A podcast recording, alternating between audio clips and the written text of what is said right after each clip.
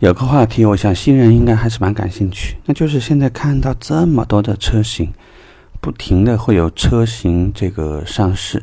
广州车展呢也上市有很多新车，小改款、中期改款、大改款。那为什么大家还能活下来？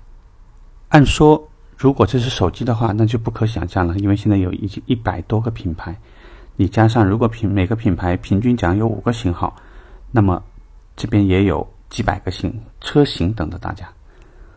而我们在这里聊一下这个话题呢，就是客户的每个选择其实就代表他的价值观念。既然讲人是千差万别的，所以选择也会是千差万别的。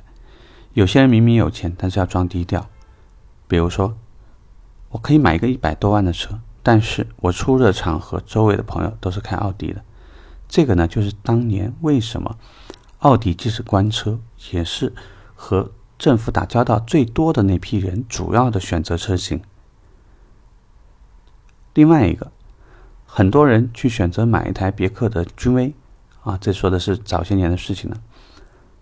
主要的原因是因为他们认为出国或者说是移民对他而言是很遥远的，但是像美国人一样开着一辆带怀档的这个美国车，好像就是一种美国生活的体现。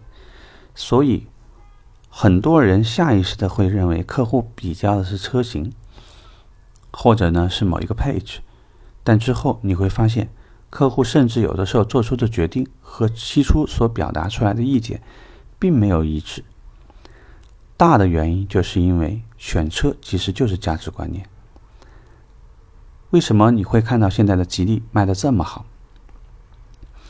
它的消费群体是不是都是首次购车呢？是不是很多时候这些客户其实对于车并不是特别了解？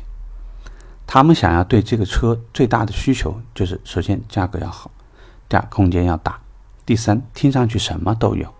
至于说你用的是什么三角胎、玲珑胎，谁管呢？反正我也不懂。大家在这段时间，应该尤其是今年，你会看到很多品牌的崛起，因为它的销量确实相较以往的量而言的话，真的是大太多了。你可能会看到荣威的 RX 五、i 六，会看到这个呃吉利的博越啊疯狂的这种增长，然后呢，你会看到。宝骏品牌很多车型都在激增，量非常非常的大。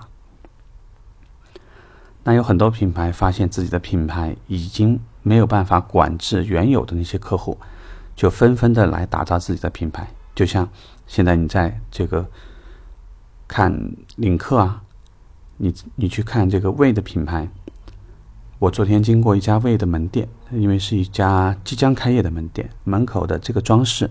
如果你对这个品牌不是很了解的话，你应该会认为这就是一个豪华品牌的一个门店，各种装饰和定位的设计感都非常非常的强。所以，客户在选择车的时候，他会有各种各样的考虑，不是预算的考虑，就是他想要让自己融入到某某一种氛围，或者说进入某一个圈子。所以，去除掉区域里面。比如说，你到湖北，你会看到太多神龙集团的车；或者你到北京，你会看到很多北京现代的车；或者到广州的时候，无论是广丰、广本这些品牌满街跑。就除了这些地域性非常非常强的情况下以外，其实客户的选择千差万别，而且由于客户的购车经验也差异的非常的大，以往的用车体验也差异的非常的大，所以。